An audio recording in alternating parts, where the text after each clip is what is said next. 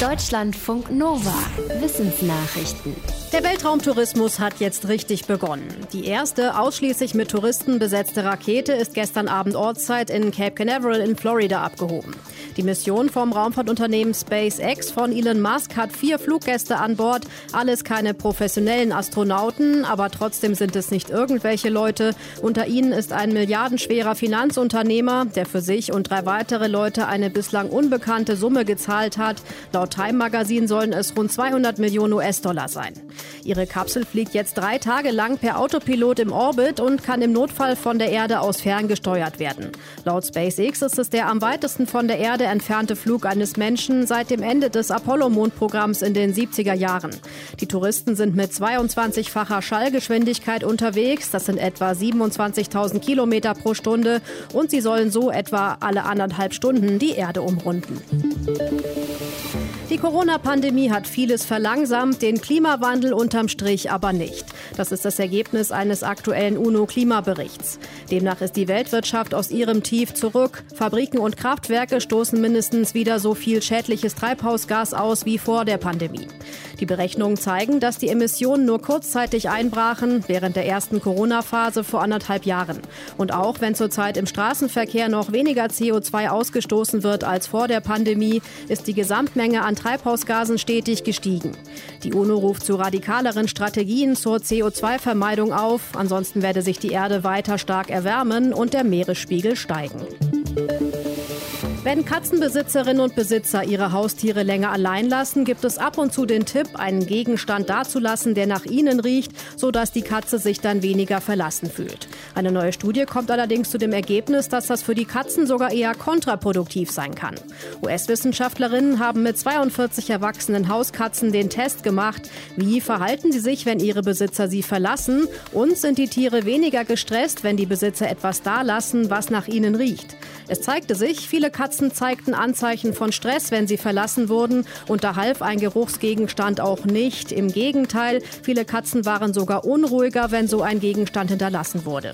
Die Forscherinnen sagen, Katzen brauchen Dinge wie Wärme, Berührung und Stimme, also Interaktion mit ihren Besitzern.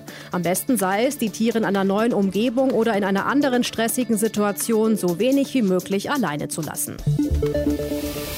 Das Europäische Parlament will erreichen, dass in der Forschung in Zukunft weniger Tierversuche gemacht werden.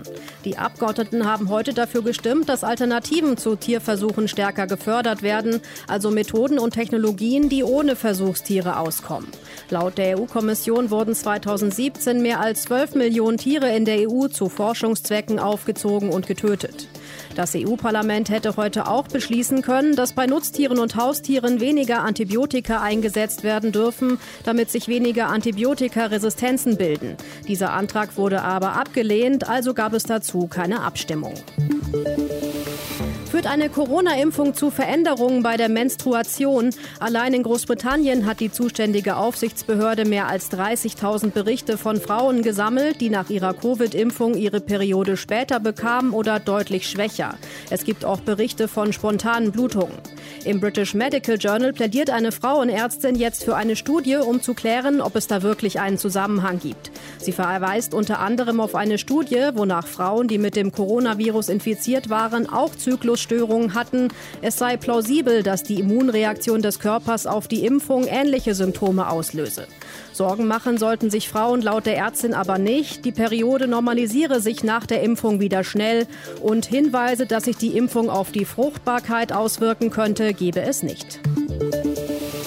Wenn Menschen Instagram nutzen, macht sie das dann glücklich, weil sie Erlebnisse mit Freunden teilen können oder macht es sie unglücklich, weil sie ihr eigenes Leben und den eigenen Körper im Vergleich zu anderen weniger gut finden?